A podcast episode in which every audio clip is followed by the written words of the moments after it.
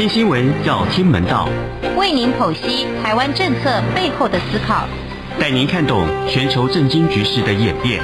每周六中年晃给您最及时的时事分析。钟声响起，全球重要新闻一点就通。各位听众朋友，大家好，欢迎收听钟声响起，我是中年晃。您现在收听的是中央广播电台来自台湾的声音啊。这个礼拜节目中呢，呃，首先跟大家分享一个对台湾人来讲，还有很多关心台湾的朋友来讲，这真的是一个好消息。也就是台湾因为受到这个武汉肺炎英国阿尔法变种病毒株的影响啊，从今年的五月十五日，台北、新北。啊，进入三级警戒，紧接着五月十九，全国进入三级警戒。经过两个月多，大概一个礼拜左右，哈，到七月二十七，呃，总算我们的三级警戒呢，已经，呃，也不能完全讲降到二级啦，因为有一些规定还是比二级稍微严格，比如说，呃，你在室外还是得必须戴上口罩啊，呃，但是呢，总算可以恢复一部分。呃，正常的生活啊，比如说，呃，全国除了台北市跟新北市以外呢，都已经开放餐厅可以内用啊啊，当然你必须在这个防疫规则的指引之下啊。其他像这个对呃双薪家庭的家长来讲，哈，已经头痛很久的这个家里小朋友没有地方去的 状况哈，那总算安亲班、课后辅导班、幼儿园总算恢复了哈。呃，不过呢，不晓得是不是因为呃暑假已经过了一半哈、呃大多数家长呢已经有其他安排，还是说呃这个家长可能还不太放心的关系哈、所以呃刚开始的时候哈、幼儿园就本周呃刚开始的时候哈、呃大概呃到班率哈、南部大概只有差不多呃六成多一点哈、那北部更低。呃，北部甚至到班率只有大概呃差不多三到五成而已哈，所以可能需要再多一点点时间了啊。呃，因为现在我们呃幼儿园的教职员，他这个疫苗接种的比例呢，应该已经超过了呃八成，好，第一季了啊，所以呃相对上呃不敢讲百分之百安全，因为呃现在的。正在全球肆虐的 Delta 变种病毒，哈，呃，所有我们现在已知的疫苗，呃，大概你就算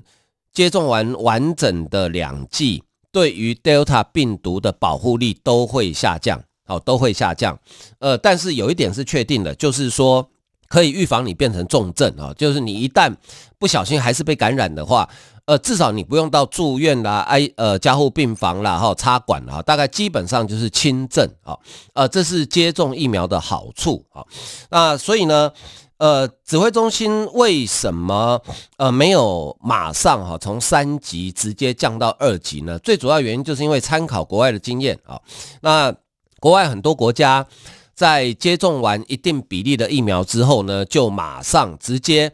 开放啊，结果呢？呃，最近因为这个 Delta 病毒的关系哈，所以呢，有些国家又重新考虑要恢复比较严格的管制，比如像美国，美国在全呃全美国人民大概超过五成接种完两剂完整的疫苗之后呢，呃，宣布不用戴口罩了，好，呃，结果呢，呃，最近美国的疾病管制署 CDC 好有做一个建议说，呃，在美国的一些热区啊，热区就是呃比较多确诊病例的地区呢，还是建议大家在公共场所的室内要戴上口罩。好，那以色列这个大概是全球接种疫苗比例最高的国家，呃，最近也考虑要重新。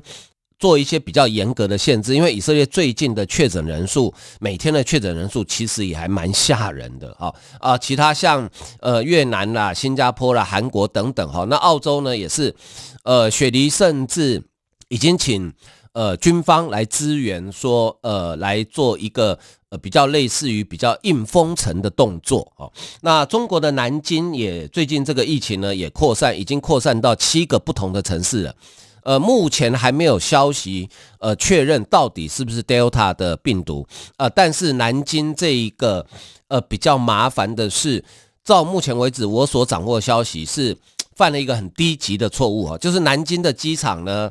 它有国内线跟国外线，那有清洁人员有地勤，结果竟然没有做分流，把国内线跟国外线的呃清洁人员呢混在一起，结果变成交叉传播，有可能这个病毒是从国外带进来的，但是因为你在机场内部人员没有分流，所以造成这个病毒交叉传染。然后因为机场它本来就是一个交通的枢纽，所以呢呃马上就带到全国，已经到了呃七个不同的地方。好，所以基于这些因素的考虑，所以我们的指挥中心会比较小心一点点啊。那当然。呃，我们也要做好心理准备，就是戴口罩这件事情呢，基本上我个人研判了，到今年底以前，呃，大概随身都要戴着口罩了哈，呃，很难说，呃，可以拿下口罩过完全百分之百正常的生活，大概不太容易了啊。那一方面是因为，呃，台湾到本周为止，呃，虽然我们接种疫苗的进度非常的快哈，我们一天。大概以超过一趴的人口数，也就是二十几万的速度在增加，所以我们呃到本周为止，大概已经接种了超过三十趴的人口，大概都接种过一剂啊。但是呢，呃到年底前，呃恐怕都很难说呃到达群体免疫的一个效果，再加上呃 Delta 病毒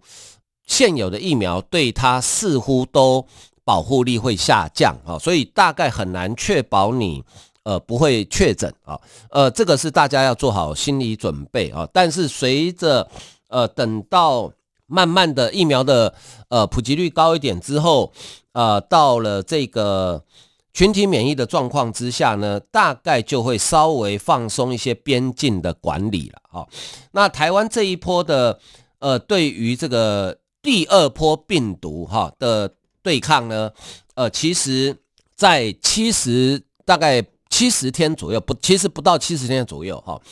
从一天新增本土确诊病例五百多，一路在没有用这种很强硬的封锁措施哦，哦，请注意哦，台湾跟欧美很多民主国家，我们采取的管制措施不一样哦，我们并没有用很强硬的。呃，这个封锁的措施哦，好，我们还是每天可以正常生活，只是建议你尽量不要出门而已。不像很多国家是规定通通不准出门上班上课，然后一个礼拜给你三天出门买东西哦。台湾并没有，我们用这一种兼顾人民行动自由的防疫的政策，竟然可以在呃疫苗这个普及率并不是那么高的状况之下，哈，竟然可以在呃短短的不到七十天之内。把确诊病例数从一天五百多一路降到甚至最低只剩下十，哦，这是引起很多了国外的呃媒体的关注，还有很多公卫专家的关注啊。所以在呃最近这个在美国呃华府相当具有呃影响力的一份杂志叫《外交家》好，《外交家》呃他写了一个专题哈，呃标题叫做“台湾又再次击退了 COVID-19” 啊。呃，他分析了几个原因，说台湾到底是怎么做到的。第一个原因就是，呃，台湾加强实施，呃，这个口罩隔离，还有这个疫情调查。哈，他当然他们，呃，这个写这篇文章的是一应该一位在新加坡的学者啊，他用叫做接触史追踪政策啊。那我们在台湾，我们大家都知道这个就叫疫情调查嘛。啊，呃，他说呢，呃，台湾其实在呃，二零二一年的四月，也就是在本土疫情大爆发之前呢，呃，就已经强制哈，呃，搭乘大众捷运系统要戴口罩。而在本土疫情爆发之后，呃，我们的政府要求哈大家，呃，只要外出就一定要戴口罩。另外呢，台湾也增加了很多隔离的地点，呃，包括地方政府也增加更多旅馆，还有检疫所。呃，让入境的隔离者还有本土的确诊者使用哈，避免造成家户感染哦，还有也避免造成在社区内传播。而在接触史追踪的部分呢，呃，就是所有的店面啊都要求呃消费者用手写或是手机扫描 QR code，这就是唐凤所开发出来的十连字简讯啊，留下基本资料。这个做法虽然呃称不上百分之百完美，但是搭配口罩跟隔离政策，有效地降低了这个病毒的传染率啊。另外呢，呃，台湾的政府也很愿意倾听批评，而且适时的改变政策。一开始的时候，疫情一开始的时候，并没有禁止在室内用餐，但是随着这个所谓的气溶胶传播的疑虑，高雄市是全国最早禁止餐厅内用的城市。后来中央政府呃也跟进哈，现在虽然已经松绑了，但是有一些县市还是比较谨慎啊。另外呢，这个疫苗的部分。执政的民进党也透过企业的代表，好购买向德国原厂 BNT 成功的买到了疫苗，虽然还是呃经过总代理上海复星的手，但是呢，呃我们的疫苗是从德国原厂直送的啊。呃，第三点原主要原因就是，呃台湾民众在要求政治人物哈在防疫上要负起责任啊，那。比如说，呃，台北市长柯文哲就被媒体的评论员、政治人物以及选民严厉批评他的防疫做得不好。呃，柯文哲被批评的包括呃接触史的追踪以及检疫措施都相当的松散啊，还有导致传统市场爆发疫情，那疫苗登记的系统不完善，还有呃认为疫情失控都不是自己的造成的啊，推卸责任。结果柯文哲的民调呢，在六月到七月就下跌了七趴，是所有市长里面民调掉最多的一个。而柯文哲在饱受批评之后呢，也请中央疫情指挥中心来协助啊控制疫情。另外，呃，他这一位作者呢，高度称赞台湾的媒体啊，他说媒体在这一波疫情里面都展现相当好的数值，不断传达正确的讯息给民众。啊，那就是戴好口罩，维持社交距离，然后呢，也显示了台湾媒体共同对抗疫情的决心。好，他说，虽然有少部分媒体一直在质疑啊这个疫苗的政策等等，但是多数的媒体都展现了良好的素质。好，另外呢，台湾呃受惠于自己这个善良力量的循环哈，去年台湾呃赠送全球大概五千一百万片口罩。啊，当然我们还有送防护衣啦、呼吸器等等。哈，结果今年呢，这些曾经在去年呃得到台湾协助的国家呢，纷纷赠送疫苗给台湾。啊，包括像美国。呃，日本送了三百三十万剂，美国两百五十万剂，呃，立陶宛、斯洛伐克、捷克也都赠送台湾疫苗啊、再加上我们自行购买的，还有透过呃 WHO 底下 COVAX 平台买的疫苗呢，呃，台湾。至少接种一剂疫苗的人口已经来到二十八趴哈，因为他写这篇文章是前几天啊，所以呃数字没有更新，因为现在已经超过三十趴了啊。那比起疫情爆发前的一趴大幅上升，非常的多哈。讲到这一点，我真的要特别感谢我们的台湾的医护人员哈。全世界大概没有一个国家有办法像台湾，一天新增加接种疫苗的人数占总人口数的超过一趴。甚至以上，世界上大概没有一个国家做得到，台湾真的做到了。好，我们的医护人员真的非常的了不起，也很辛苦啊。那最后他写到哈，他说，呃，台湾能不能够成功阻挡 Delta 病毒，能挡多久不知道，但是台湾累积的经验，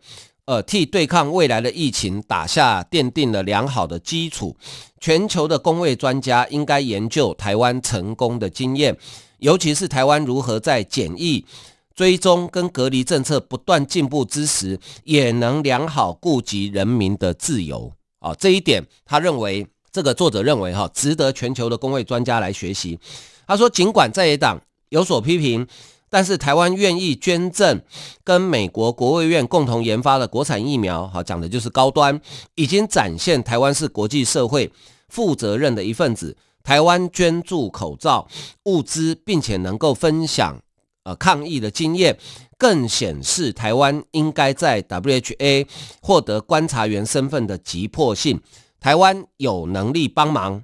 国际社会也应该协助促成，让疫情早日结束。啊，这个是呃，在美国相当有华府相当有影响力的呃外交家杂志，他观察到台湾成功的控制这一波疫情之后，认为台湾有一些优点，应该可以跟大家分享，也值得世界各国来学习。好，我们先休息一下，欣赏一首音乐。哎哎，你知道吗？侨委会今年的海外华文媒体报道大奖开始征件喽！真的吗？没错，今年是以看见疫情下的华媒影响力作为主题，除了原本就有的平面网络报道类、广播报道类之外呢，还增设了电视影音报道类哦。不止如此，还有全球新闻志工限定的侨务电子报新闻报道特别奖。只要你是侨务电子报的新闻志工，而且报道作品有在侨务电子报刊登过的，就可以报名啦！哇，奖项变多，报道被看到的机会也变多了呢。那参赛作品只要是聚焦台湾、报道台湾，而且是在限定刊播期间于中华民国境外媒体平台刊播就可以了吗？没错，赶紧把握时间，在八月十五号之前上网完成报名吧。那我赶紧上二零二一海外华文媒体报道大奖官网查询相关征件规范，网址 triple w dot o c a c media awards dot t w w w w 点 o c a c m e d i a a w a r d s 点 t w。以上资讯由中华民国侨委会提供。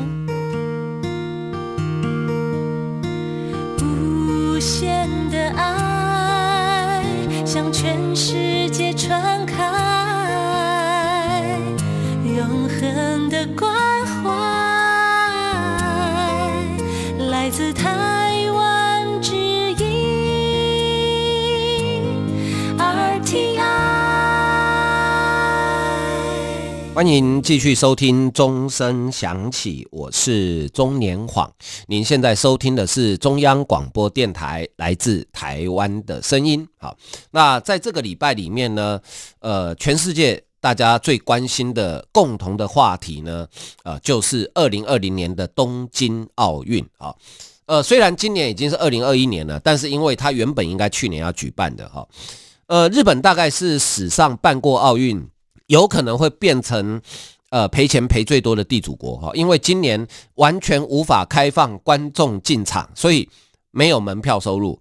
然后呢，呃，开幕式也不能开放观众进场哈。那整整奥运比赛延后了一年，呃，但是呢，因为呃这个奇迹，呃，全球最多的呃这个优秀运动员的一个最高殿堂的竞技比赛，还是吸引了。呃，这个全世界的目光，哈，那今年的奥运呢，有一个很大的特色，就是台湾的代表队，虽然我们在呃国际的政治现实跟中国的打压之下呢，我们必须用中华台北 （Chinese Taipei） 啊，没有办法用台湾或是用中华民国，哎，但是今年有一个很特殊的现象，就是哎，世界各国哈，呃，纷纷帮台湾证明为台湾队，好，包括开幕式的时候进场的顺序。因为以前如果照英文字母的顺序排的话，呃，因为我们叫 Chinese Taipei，所以我们一定是排在 China 的后面，哈。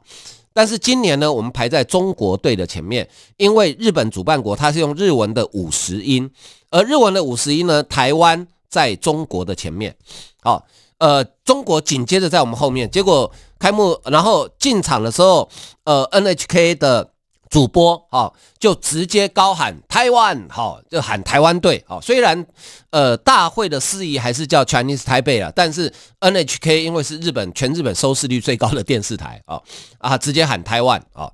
结果呢，这个很有趣哈。中国负责转播的腾讯，呃，为了不让呃这个中国人哈看到台湾队进场，台湾队进场的时候，他就把那个画面给切掉了。就没想到，不晓得是技术问题还是里面有间谍哦，他就不小心切太久，就连中国队进场，他们中国人也没看到啊，所以搞到中国的网友当场崩溃，说搞什么啊？哦，怎么连我们进场也切掉了啊？好，呃，在 NHK 做了这个事情之后呢，诶，发现哇不得了了，呃，世界上很多主要的媒体。呃，都在，因为每天主要媒体都会有一个各国的这个奖牌数的统计嘛，哈，哎，都把 Chinese Taipei 哈直接改台湾。那有些呢是还是用 Chinese Taipei，但是它直接放上我们中华民国国旗，而不是奥会的会旗啊。所以呃，今年呢是呃全球主要国家呃帮台湾队证明。好，那今年还有一个很有趣的意思，就是今年有一队叫做 ROC 啊，我们都知道 ROC 叫做 Republic of China 哈，就中华民国的英文缩写。呃，但是今年那个 ROC 不是这个 ROC 哈。今年 ROC 叫 Russia Olympic Committee 哈，就是俄罗斯的代表队。为什么呢？因为俄罗斯的选手哈习惯不好啊，太多人使用禁药，结果就被国际奥会决议哈，呃暂停一次比赛的权利。可是为了顾及这些运动员的有些，因为大多数运动员一生大概只能参加一次奥运会啊，所以呢就讲说好。你们要来比赛可以，但是不可以用俄国俄罗斯国家代表队名义，所以他们后来就变成叫做 Russian Olympic Committee，就是简称 ROC 啊。所以一开始还有人搞错，哇，ROC 金牌七面还八面，怎么那么厉害啊？对不起，你看错了哈。呃，我希望有一天我们可以也拿七八面金牌了哈，但是不是今年啊。好，这是今年奥运的趣闻。那今年的奥运呢，也看到了呃中国的呃。我无意说批评所有的中国人都是这样哈，但是我觉得中国的国家代表队选手们可能呃必须拿到金牌的压力过大，所以在呃很多他们原本认为非常有把握的项目，比如像呃男子全能体操、呃桌球，特别是桌球哈，桌球向来被视为中国的国球，当他们一旦失去金牌的时候，呃那个表现其实是非常没有运动家精神的。好像，呃，男女桌球混双，呃，最后日本是拿下金牌啊。结果呢，呃，日本让两位选手的 IG 也好，脸书也好，哈，马上被中国的小粉红出征，而且话讲得非常的难听啊。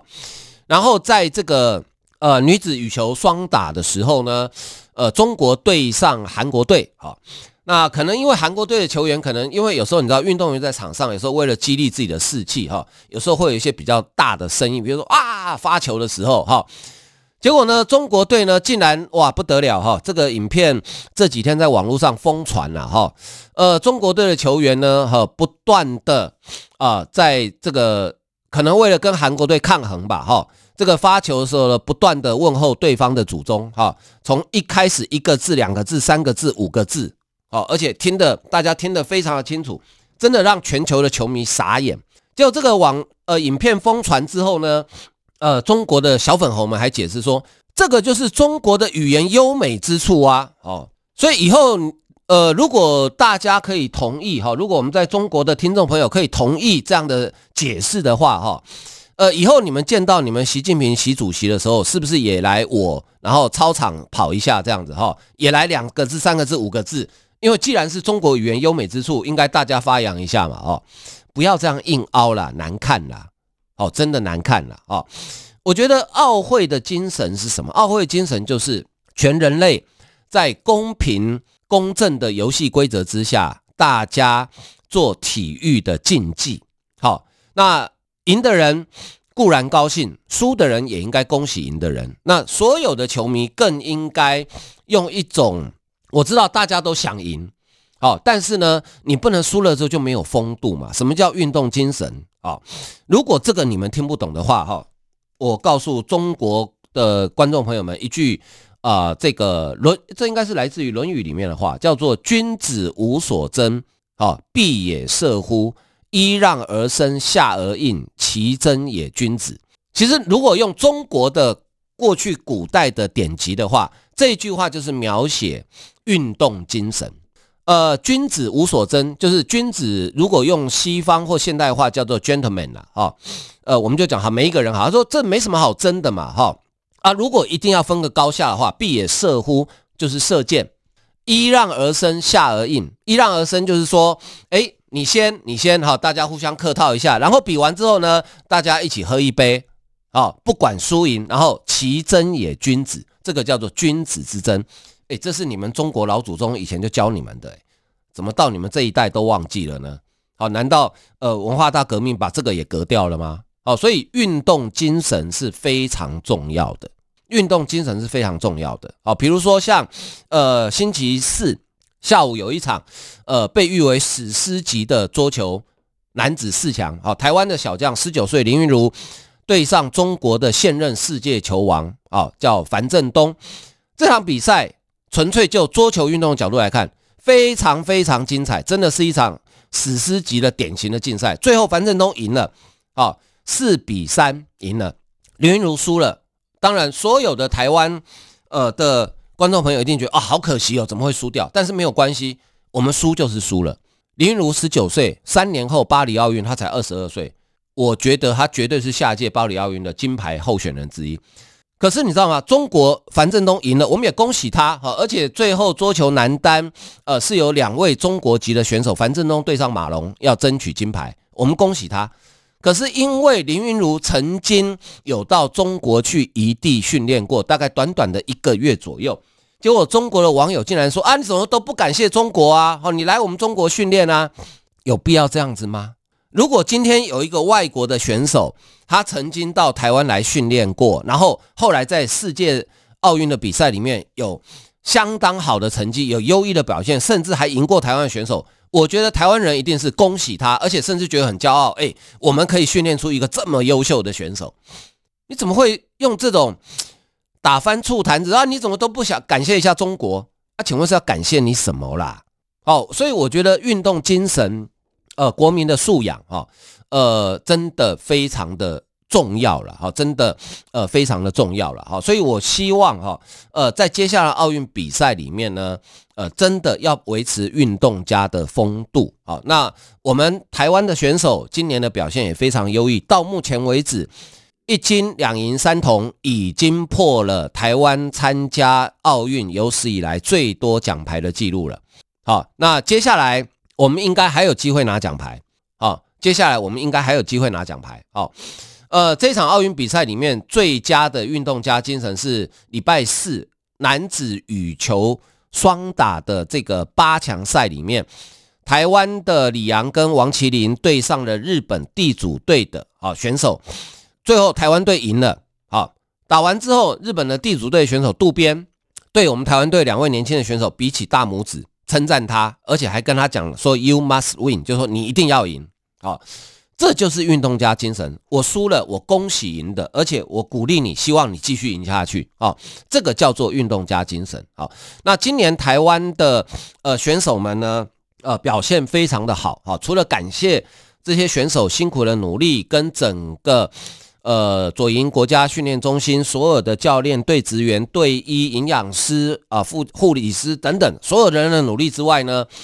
呃，民进党政府从上任之后，哈，呃，对于这个体育的重视，其实也间接让我们的选手这次有比较好的表现啊，包括二零一六年当时就定下了二零二零东京奥运跟二零二四巴黎奥运的呃黄金养成计划，哈。呃，编列至少呃每年三亿元的经费，推动黄金选手计划，就是选有可能夺牌的选手，然后给予他最好的软硬体，甚至赞助他一地训练的费用，所以让这些选手得到比以往更好的照顾。那你就单纯就体育署的经费来看的话，二零一五年、二零一六年的预算还是前总统马英九时代编的。分别只编列了大概九十六、九十七亿跟九十六亿。二零一七年的预算是民进党政府编的，一直到二零二一年，这预算呢，你看光二零一七年就比前一年增加了二十亿左右。二零一七年就编了一百一十一亿，一直到今年